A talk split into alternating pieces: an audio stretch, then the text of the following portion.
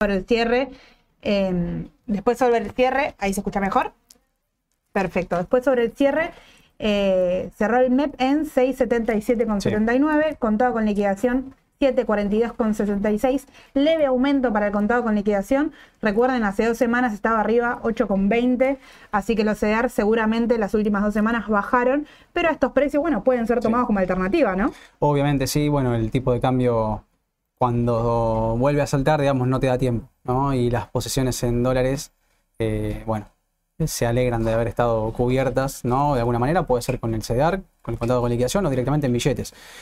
Por ahora se mantiene tranquilo, el Merval, bueno, te da la oportunidad, digamos, de sacar la diferencia, siempre y cuando el tipo de cambio no salte, ¿no? Obviamente. Exacto, exacto. Bueno, y ahí hay que seguir varias alternativas. Primero, bueno, Mau nos va a mostrar todo de la T, Merval y demás, pero antes también teníamos una puesta a punto, podríamos decir, una nueva prueba.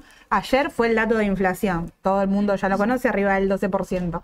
Hoy tuvimos licitación, licitación en pesos que ya Eduardo Setti nos adelantó por Twitter que fue exitosa. Recuerden que fue a buscar alrededor de 700 mil millones de pesos y eh, logró captar más de mil millones de pesos, así que fue realmente exitosa la licitación. Vamos a ver seguramente los números definitivos en el transcurso de la rueda, pero los números ya fueron exitosos y eso es nuevo por el lado de eh, economía en este caso, ¿no? Sí, sí, bueno. Eh a ver, en cuanto a los pesos dando vuelta en el mercado, sí se trasladan siempre a precios. Los precios de las acciones suelen subir con inflación, ¿sí? en un contexto como este, donde, bueno, obviamente se busca un refugio, aunque sea estando en activos locales, en pesos, pero no teniendo liquidez. Eso es importante, ¿sí? Claro. Que no dispongan de liquidez diaria, ¿sí? por lo menos en tasa de caución. Exacto, y ahí te adelanto, sé que hay una parte que, que no escucharon, estábamos solamente repasando cómo fueron los finales de la jornada, que fue exitoso el volumen, igual ahí Mau lo detalla eh, en el gráfico, quédense tranquilos que no se perdieron de nada, fueron dos minutitos.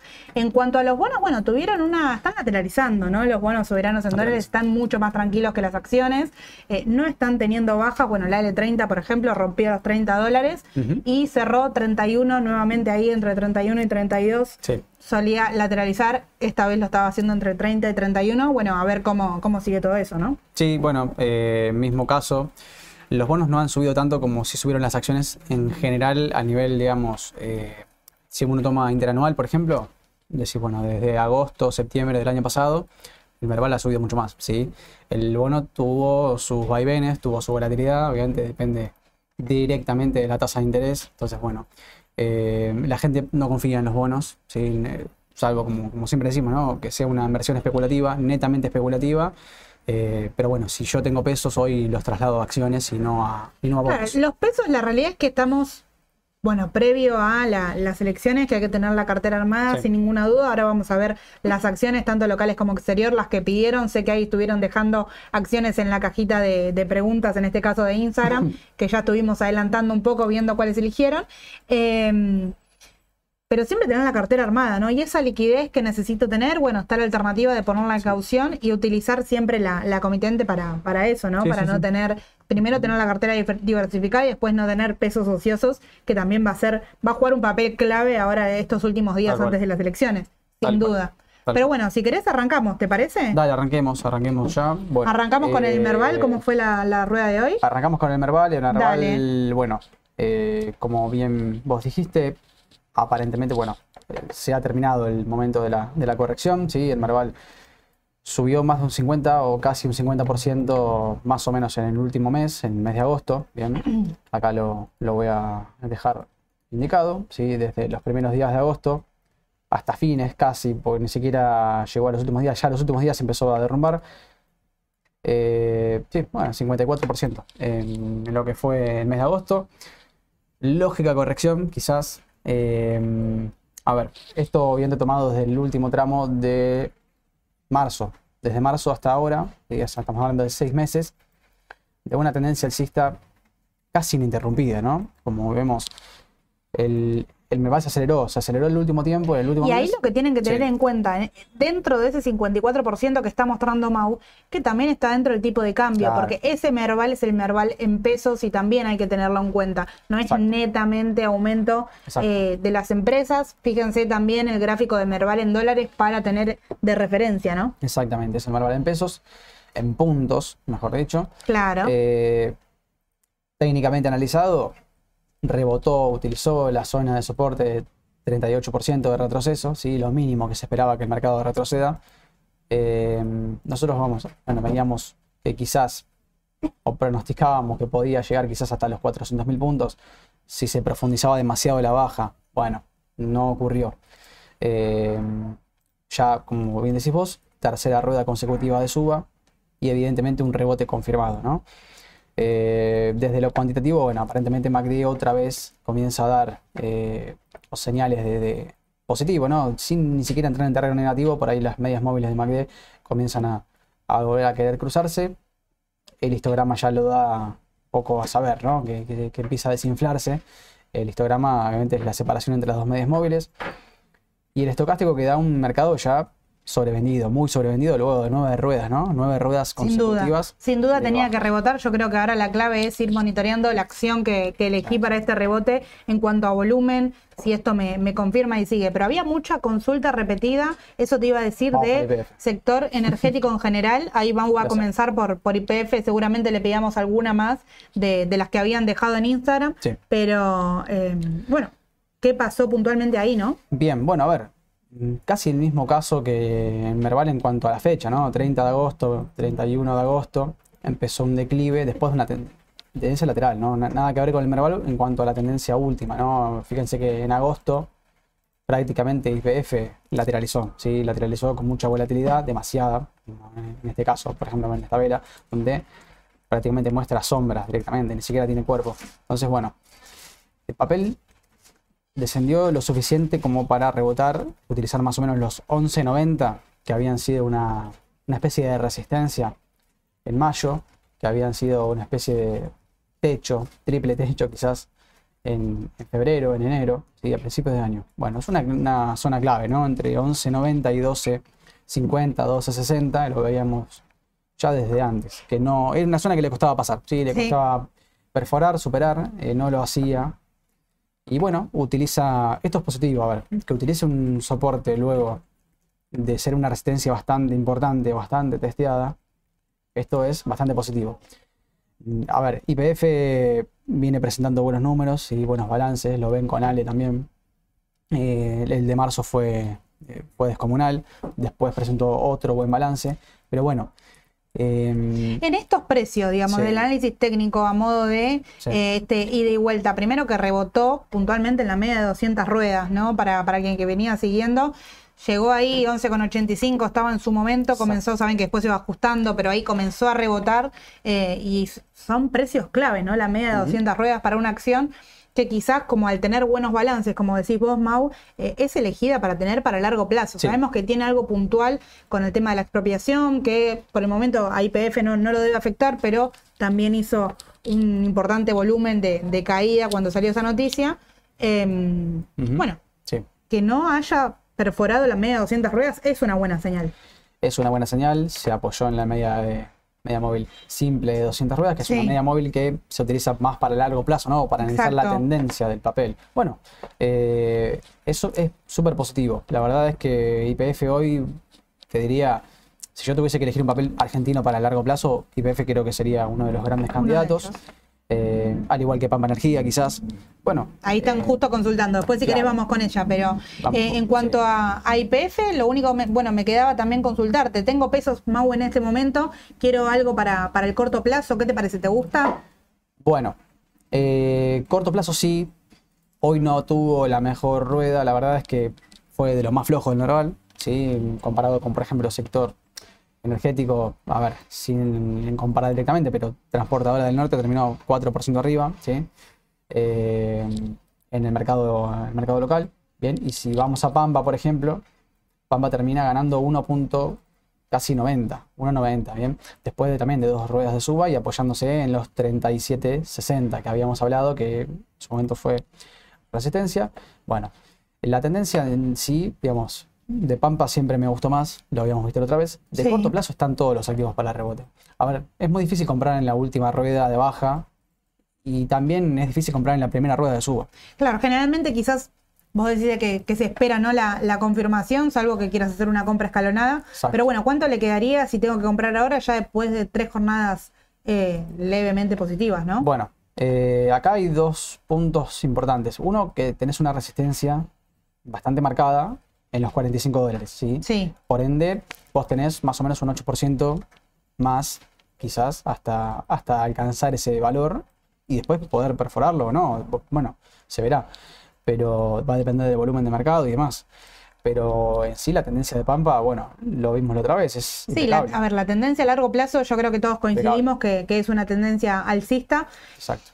Es un muy buen sector para, para, elegir, tanto por sus balances y demás, pero en este momento, bueno, primero quien, quien opera el corto plazo, yo creo que ahí ya lo contestamos un poco con un 8%, si de ese lado es lo que estoy buscando, puede ser una buena alternativa. Y el IPF, bueno, más o menos estamos en el Mirá, te diría que la zona primera, la zona de resistencia más o menos está en el 8%. En ese valor. Es más o menos lo mismo. Sí. Exacto. ¿Y qué te parece el, volumen que están operando en este, en este aumento? Bueno, en cuanto a volumen, en, estás hablando siempre del ADR, ¿no? Sí. El volumen, obviamente, mayor fue en, la primera jornada de rebote. Bien. Ayer fue un volumen importante en IPF, pero no fue quizás de los mejores, ni alcanzó el volumen del martes. Bueno, hoy fue un volumen bastante más chico, ¿sí? Por lo menos en IPF. Y en Pampa tuvimos también, si bien la jornada fue positiva, el volumen es descendente. También lo pueden ver con el oscilador de volumen si quieren. Les va a tomar un poco más de, plazo, ¿no? Obviamente esto lo van a configurar y pueden ir, si quieren no guiarse por las barritas de, volumen, pueden ir al oscilador que también les va a marcar el, volumen de las últimas eh, de 5 a 10 ruedas. Después lo pueden configurar, pero bueno, esta es la longitud corta y la longitud larga toma la diferencia siempre, como una media móvil, eh, y se ve que el volumen empieza a mermar. No quiere decir que no llegue hasta a esta resistencia, a estos 45 horas. Yo creo que eso tiene que ver un poco con la cautela ¿no? que se está manejando al momento de operar. Eh, se bajó un poco esa euforia de, eh, del mercado que seguía después de las pasos. Primero que el día siguiente ¿no? de las elecciones, en paso en este caso, hubo un bajón importante al principio, después comenzaron a recuperar y hubo ahí un tirón importante, tanto de tipo de cambio como para las empresas en sí. Y ahora bajó un poco la euforia después de ocho jornadas consecutivas de, baja, que inyectó, podríamos decir, cierto temor, ¿no? En el, en el mercado, levemente por lo menos. Sí, sí, porque el Merval, bueno, a ver, nosotros esperamos por ahí una corrección, quizás no de nueve ruedas. Lo, lo, normal es que la corrección dure, no sé, cuatro o cinco ruedas y toda la furia y luego, bueno, continúe la tendencia. Pero, a ver, eh, el retroceso en sí a lo que fue toda la suba interanual del verbal no es nada. Claro. Lo que pasa es que, bueno, sí, nueve ruedas con volumen a la baja es chocante. Y bueno, claramente los, los inversores. Sí, en el medio tuvimos noticias negativas, entonces fue, fue, complicado, pero no, no dejaban de ser, que yo creo que es lo importante que tenemos que entender, eh, empresas de valor. Sí. ¿no? Así que desde ese lado. Eh, acá otra que justo nos consulta Cristian, que también la consultaban antes de, arrancar. ¿Al lugar te parece que, veamos? Vale, la vemos en pesos, obviamente este no tiene, no tiene ADR, ¿sí? Eh, a ver, viéndolo limpiamente al lugar, bueno, Símil caso a lo que pasó con el Merval, ¿no? Una aceleración importante en agosto, un retroceso más o menos de 9 de ruedas a una que otra, quizás de rebote dentro de la misma tendencia bajista de corto plazo, que es la tendencia que inició acá el 29 de agosto, igual que el Merval. Y bueno, que, terminó recién el martes, ¿no? El martes con, una suba bastante tímida, sí hubo bastante volatilidad porque el volumen del martes fue eh, por encima del promedio, ¿no? Estuvo muy por encima del promedio. Y todo indica que también, en el corto plazo, yo quizá le Debería un poco seguir. Más. Sí, el volumen, de hecho, fíjate que el volumen de hoy es mayor levemente mayor al de ayer. Sí. Hoy la verdad que fue una de las que más, eh, más porcentaje de, suba consiguió en lo que fue la, rueda de hoy de Merval. Texar más de un 10%, Vima más de un 7% y al lugar 6,95, casi un 7% y le queda todavía al, máximo un otro, otro leve recorrido, ¿no? Exacto, bueno, ahora está justamente pasando por la media de 20 de ruedas, la media que es promedia justamente la, las bandas, ¿no? Las bandas de volatilidad, las bandas de Bollinger, que algunos las usan. Yo las utilizo bastante como para más o menos tener una referencia hasta dónde puede llegar a el papel, digamos, en todo caso, de desvío, ¿no? De desvío desde la media, desde el promedio histórico o el promedio de 20 ruedas dentro de la volatilidad que tiene. Bueno, no llegó a rebotar en la media de 50 ruedas, que es la línea verde, que si ahí en la pantalla se va a ver mejor.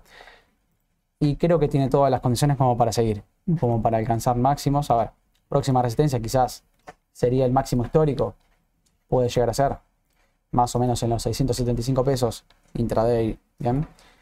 Si lo quieren ver, digamos, en la parte dinámica, por así decirlo, tienen siempre el canal de regresión, pueden trazar un, un canal ustedes de la tendencia, pero bueno, más que nada como para que se guíen que fíjense que más o menos coincide con este, con este valor. Exacto. Siempre y cuando no sea un doble techo y esto pueda superarlo y tenga el volumen suficiente para poder hacerlo, la tendencia del bar no debería. Y sobre todo con el tema del tipo de cambio oficial, ¿no? Claro.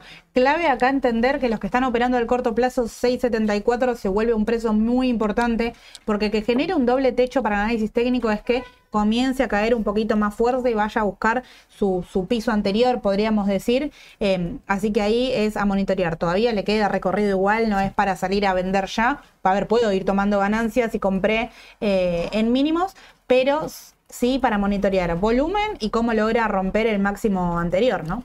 Exacto, bueno, tienes un 10% hasta el intraday más o menos, siendo, bueno, un 9%. Vamos a dejarlo. Sí, 670, ya en 670 tengo que, empezar a ir a, bueno, monitorear más detalladamente para ver volumen y cómo se, se desenvuelve ahí en ese precio. Exactamente. Así que bueno, por lo menos todo indicaría que debería llegar a 670 mínimo y luego volver, bueno, hay que ver si pasa, si tiene el volumen suficiente y la fuerza suficiente como para continuar. Yo creería que sí.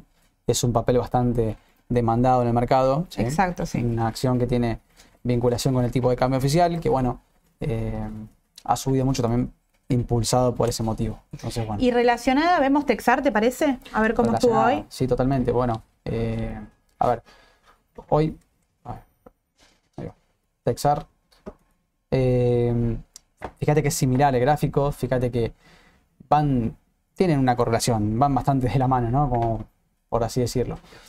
En el caso de Texar, por ejemplo, había llegado a máximos, el impulso que tuvo en el último momento de agosto, de hecho de los últimos 15 días, y duró hasta el 30-31, llegando a los 6.26 prácticamente, pesos, esto es hablando de pesos, 6.26. Eh, similar a lo que hizo el normal, se aceleró durante la última etapa de agosto, pero retrocedió más. Porque si yo estoy midiendo este impulso de acá solamente, y estoy utilizando Fibonacci para medir el impulso, el retroceso es hasta 78%. Claro. es un 78% de retroceso después de la suba. Entonces, prácticamente eh, el impulso ahora debería ser mucho mayor. Bien. Ahora, corto plazo. Bueno, la tendencia impecable porque ya lo veíamos viendo que Texar, mismo caso que Alvar, si bien tiene eh, desde enero prácticamente que y, desde marzo que se empieza a acelerar, justo como, el Merval, digamos, el mismo movimiento. Em, corto plazo, bueno, utilizando estocástico, utilizando MACD, pero están todos en similares casos. Eh, todo aparentemente da compra. Todo el mercado local podríamos decir que está para ajustar un poquitito más. Sí, yo creo que tiene bastante. Dentro de las energéticas, sabes que me quedaba una Mau por, por ver si te parece TGS que habían, habían agrupado ahí. Dale, sí, sí, vemos el ADR. El ADR, bueno, esto es un análisis ya hecho previamente, acá lo voy a, lo voy a dejar, simplemente voy a analizar el corto plazo. Rebote, rebote, tercera rueda consecutiva, hoy termina 2% arriba en, en Nueva York y bueno, aparentemente buscará los 260, supongo yo, 1260, 1270 u 80. Eh, anterior resistencia.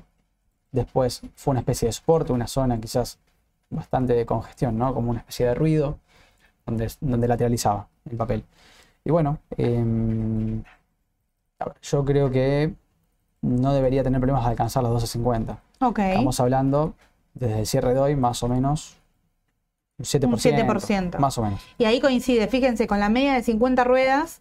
Eh, y atento de todas formas, si compro hoy, si es para el corto plazo, bueno, puedo trabajar con los stop, puedo trabajar con stop cortos, si es que yo no quiero em, arriesgar y comprar Argentina pensando en un largo plazo. Nos estamos acercando cada vez a una época de mayor volatilidad, ¿no? Seguramente mientras más nos acerquemos a las elecciones, más volatilidad va a haber en Argentina eh, y entender que son activos de riesgo. Sí, claro, totalmente. Argentina es riesgo.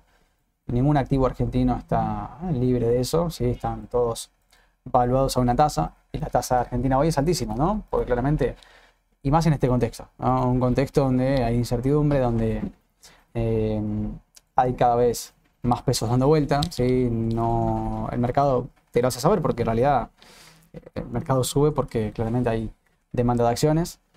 Y, bueno, donde tenés el tipo de cambio siempre acechando, ¿no? Con alguna suba. Eh, cuando se dispara el dólar, bueno, eh, no te da tiempo prácticamente ya como cobertura. Entonces, este momento quizás sería el mejor, el ideal como para empezar a hacerlo.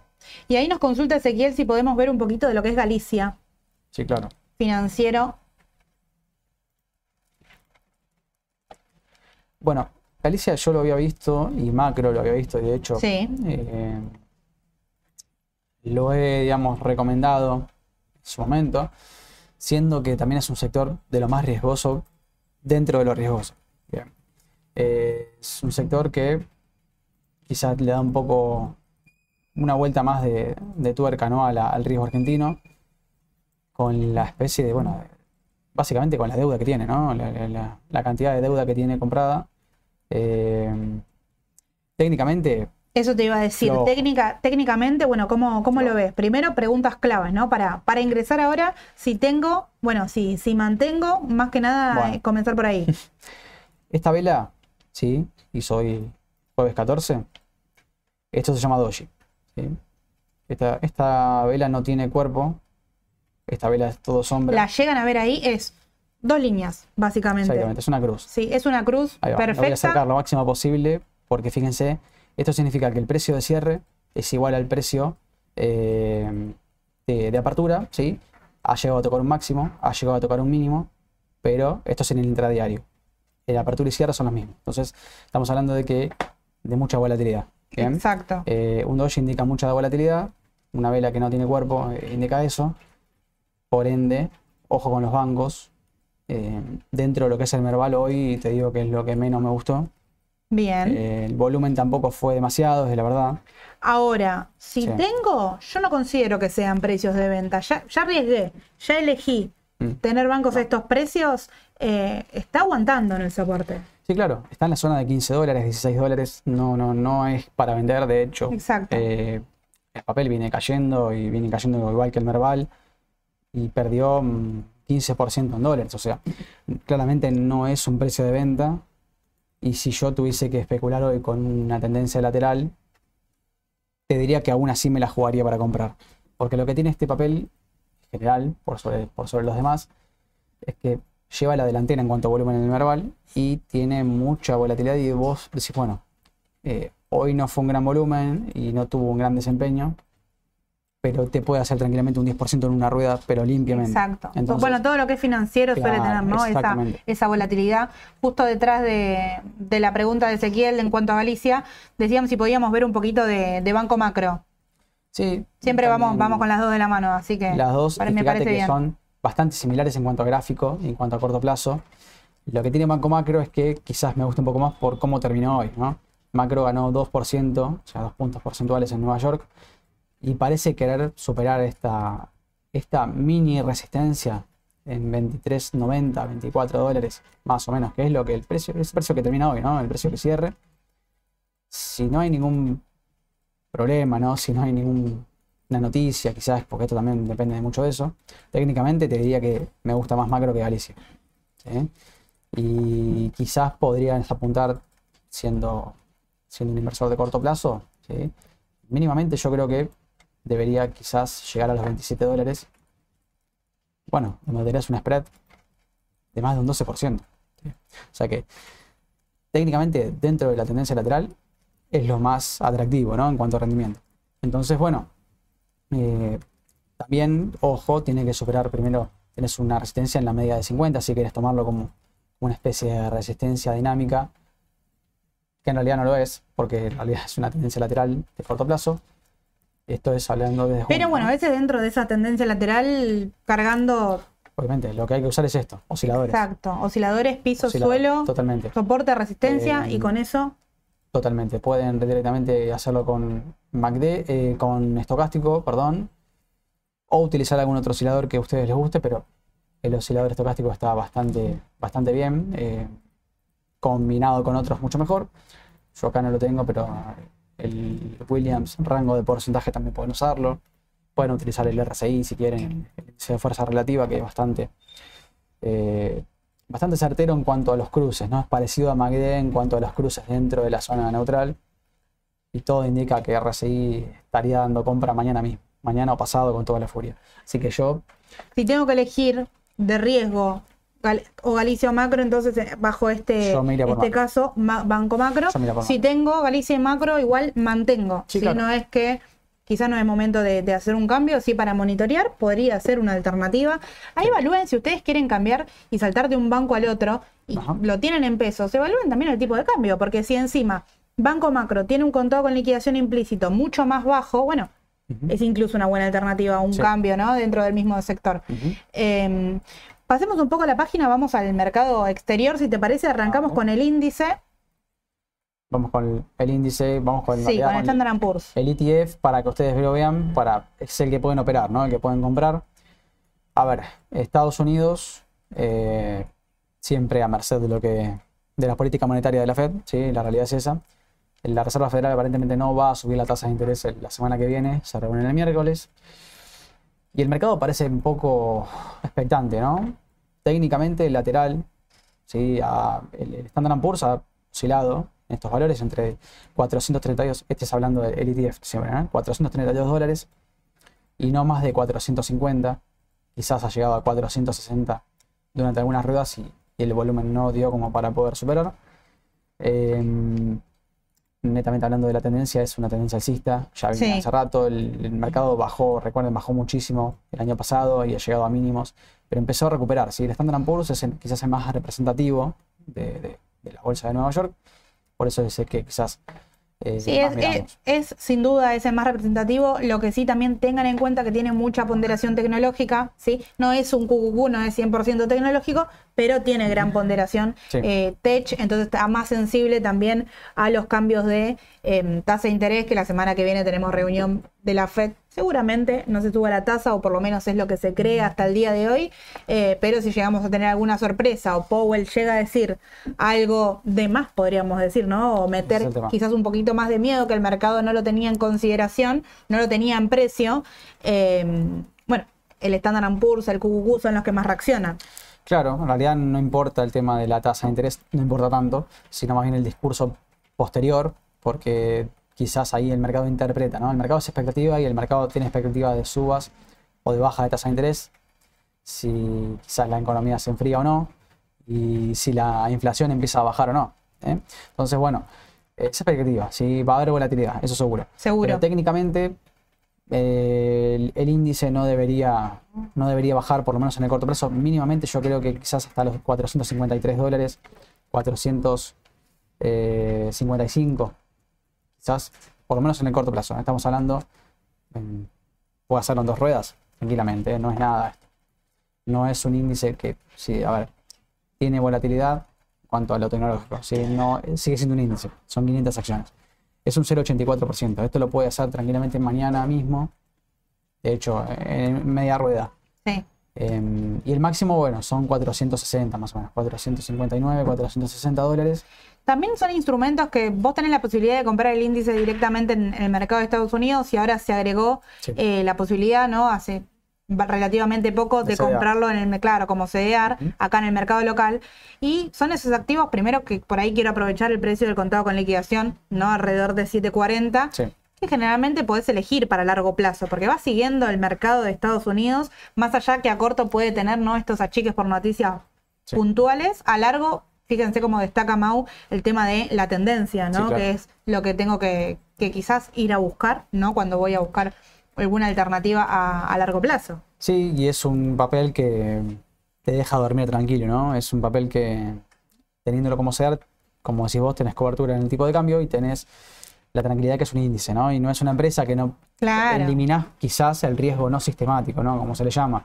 El riesgo propio de la empresa. Entonces, bueno, obviamente que si el mercado cae, cae todo, y tanto las acciones individuales como los ETFs van a caer, por lo menos de las acciones, eh, o los sectores, y bueno, ya no hay nada que hacer, no hay, no, hay posibilidad de, diversificarlo. Pero en este caso sí, vos podés diversificar con un solo activo en 500 empresas. Obviamente, cada una tiene su ponderación, pero, pero es un instrumento bastante utilizado, por lo menos en, en CDRs acá en el mercado. Perfecto. Al corto plazo no está dando entrada, pero tampoco es una mala alternativa de, considerar, está neutral, podríamos decir. Yo lo tendría si estoy habilitado para poder acceder al CDR. En todo caso, si no puedo acceder al Merval, o sea, si el Merval no me da entrada.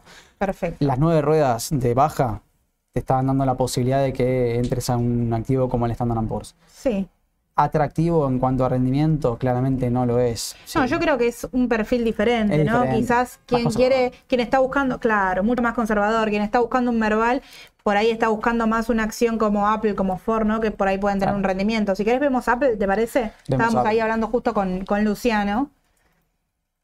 Tenemos a Luciano acá en el chat que estaba mirando, mirando Apple y, destacaba que empezó a rebotar. No llegó a los 170, podría, ¿eh?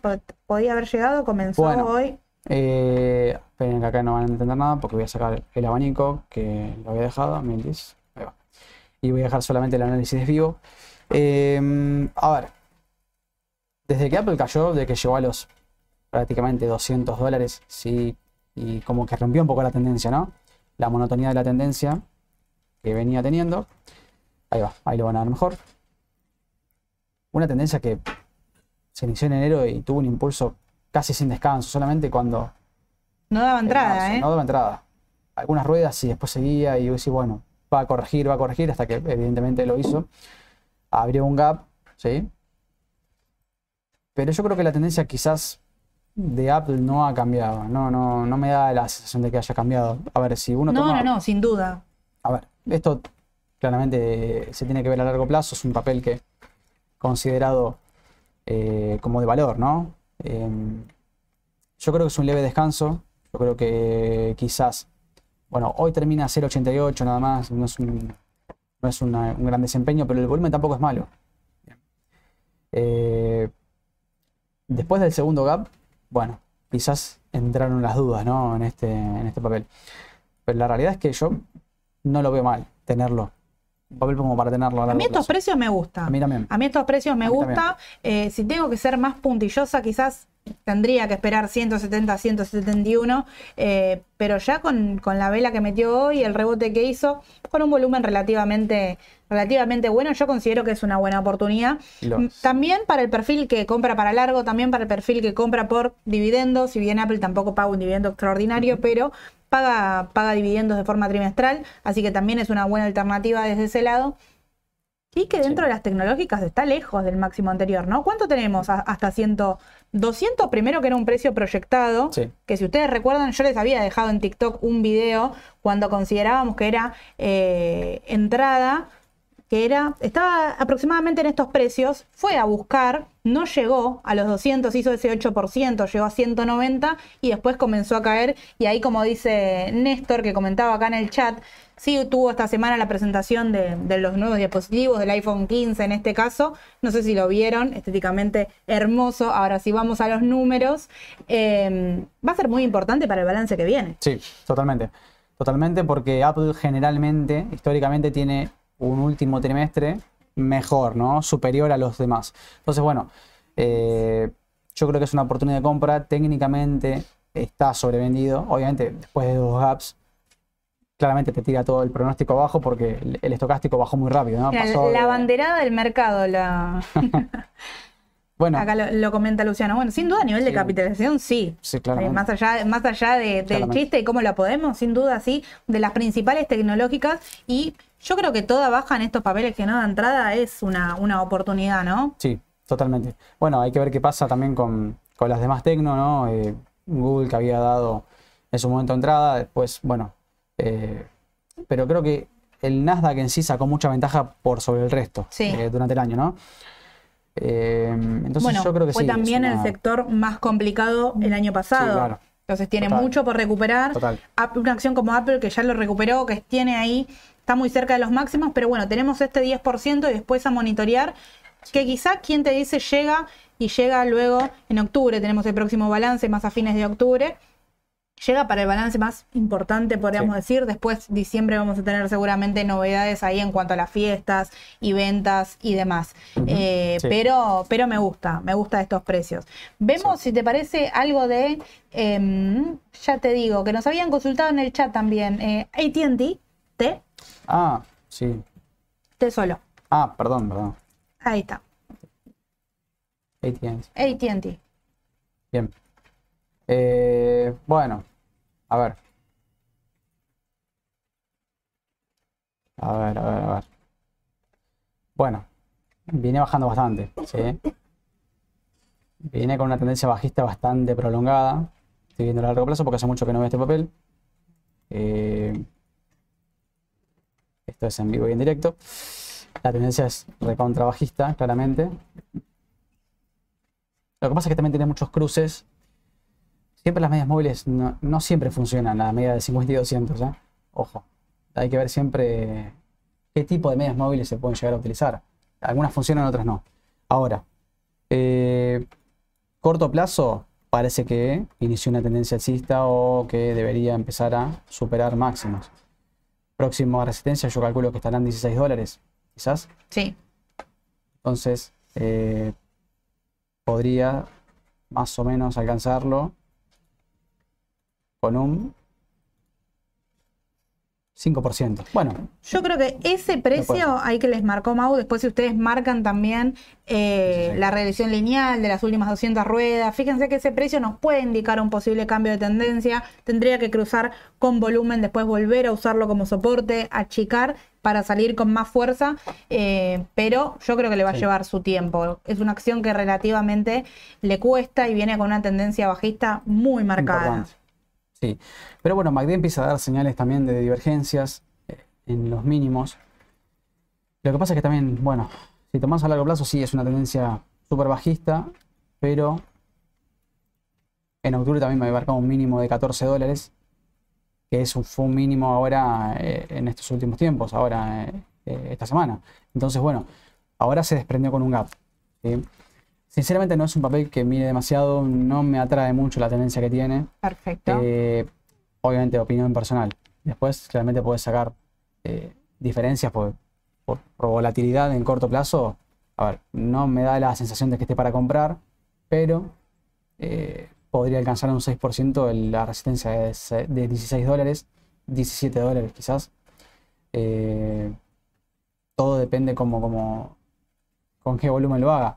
No viene siendo el volumen histórico, está levemente por el promedio, no, no es tampoco una locura. Eh, pero bueno, a nivel general está en mínimos. En mínimos. No sé, no sé, tenía que ver quizás Ale ahí un poco más el fundamental. Perfecto. Le- ya le vamos a dar la tarea entonces. Ale tiene que, ahí que ser especialista en ver el- lo- los números, pero técnicamente mucho no me, No te convence. no me convence. Vamos con te cambio de sector que ahí estaban consultando. Eh, vamos un poco a los semiconductores por Intel, consulta Roberto.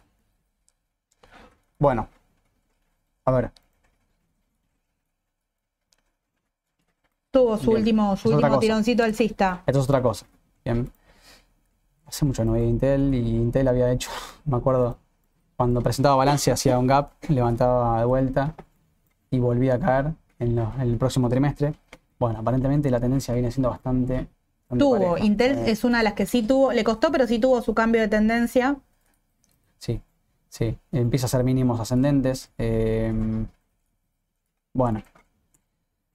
Técnicamente sobrecomprado en el corto.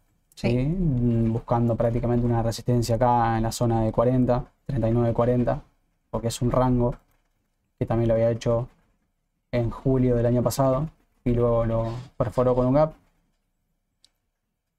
Bueno, lo bueno es que superó la resistencia de 36, 36 y pico, 37, que quizás pueda utilizar como soporte en una corrección. Bueno, acá hay varias, varios métodos como para medir esta, esta corrección en todo caso. Yo no creo que esté para entrar ahora en el corto plazo, ¿no? ni chances porque viene bastante sobrecomprado. Sí, Pueden hacer un análisis de Fibonacci acá para medir el, el último impulso que tuvo, quizás, bueno, más o menos desde acá.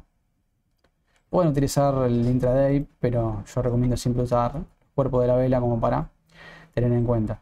A ver, eh, corrección importante o quizás una corrección donde podría, si es que en estos precios son los máximos, ¿no? Porque viene hoy, bajó 0.10, ayer lo hizo 0.30, eh, viene debilitándose, ¿sí? Viene debilitándose, ahora lo voy a medir con el DMI, pero mirá, si este es el máximo, bueno, mínimamente debería corregir hasta 36.30.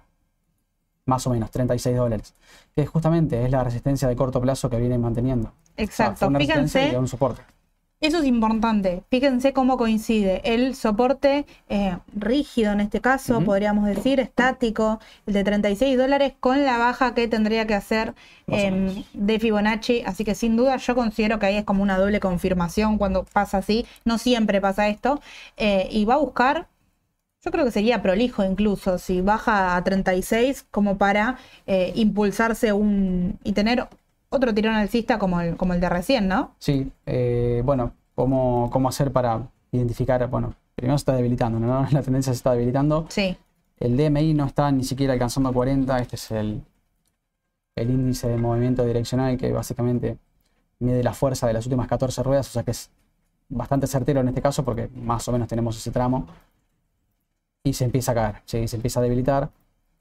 Y yo te diría que si esto cruza 20 hacia abajo, esto habría que empezar a salir. O quizás los tenedores de Intel hoy empiezan a tomar ganancias.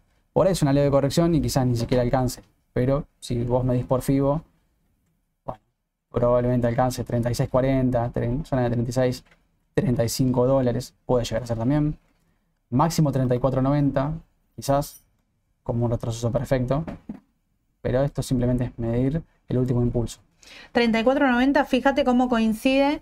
Eh, no, lo tiene Mau ahí en pantalla, pero coincide con la media de 50 ah. ruedas en este caso, que, da 34.78. Así que da, da exactamente ese valor. Y en el caso de achicar y dar entrada ahí, podría ir a buscar arriba de los 42, 44 dólares. Así que podría ser también como alternativa para ir siguiendo la baja si se da eh, a ver hasta dónde y si me da entrada, ¿no? Bueno, mira, Intel tiene mucho para recuperar. Acá lo voy a sacar así se ve mejor.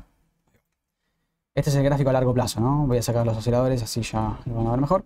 Mira todo lo que cayó Intel, lo que viene cayendo desde el año pasado, llegando a mínimos de 25 dólares cuando el papel cotizaba en torno a los 55. Sí. Entonces, eh, viene de un declive importante, tiene mucho para recuperar. O sea, si vos me dices esto, si mirá, mínimamente, por lo menos, te diría que hasta 40 dólares, tenés un 13%. Si seguís midiendo y quizás buscas próximas resistencias históricas, bueno, 35%, lo que vos quieras, en realidad acá porque tenés muchísimo. El gráfico fue lateral, fue bastante, esto es lo que te decía, lo de los gaps, que, que habría un gap cada vez que el balance se presentaba. Históricamente, en realidad, desde el año 19, 18, 2018. Entonces, bueno, a ver, tiene mucho todavía había alcanzado máximo de 70, más o menos, 68, 70. Tenéslo todavía a largo plazo. Tiene todavía. Eh, sí, sí, sí, tiene, tiene todavía para recuperar. Sí, claro, totalmente. Me gusta. Bien, y veamos, te, cambio de sector porque también lo consultaban hoy temprano y nos lo dejó ahí, eh, ya te digo, Eric Petrobras. Mira. PBR. PBR, bueno, hoy estuvo Edu hablando justamente de PBR en la mañana del mercado, quien lo pudo ver, más que nada por el aumento que está teniendo el petróleo y cómo Petrobras puede llegar a ser beneficiada, ¿no? Indirectamente. Eh, hace un papel que, a Edu le gusta y además paga buenos dividendos, ¿sí? Así que generalmente Petrobras se compra para largo plazo y sus dividendos se pueden eh, reinvertir en el caso que los cobres en el exterior o retirar, ingresar de vuelta a, tu cuenta comitente para después poder reinvertir. Pero bueno, ¿qué te parece? Bueno, a ver, último tramo, tendencia bastante alcista, sí, eh, que había sido quebrada quizás, esto estamos hablando del 2020, ¿eh? desde marzo del 2020, prácticamente la pandemia. Había sido quebrada la tendencia o por lo menos había hecho una especie de quiebre de la, del soporte dinámico sí. que había llegado a mínimos de otra vez 9 dólares. Ahora, si yo tomo el último tramo, bastante desprolijo, ¿vale? Ojo, no es una acción. Petrobras tiene, bueno, Brasil generalmente está, está operando de esta manera, si siguen el, el, EWZ, que es el ETF de Brasil, también, pero están teniendo buenos datos. Sí, buenos datos eh, económicos, la verdad que bastante bien.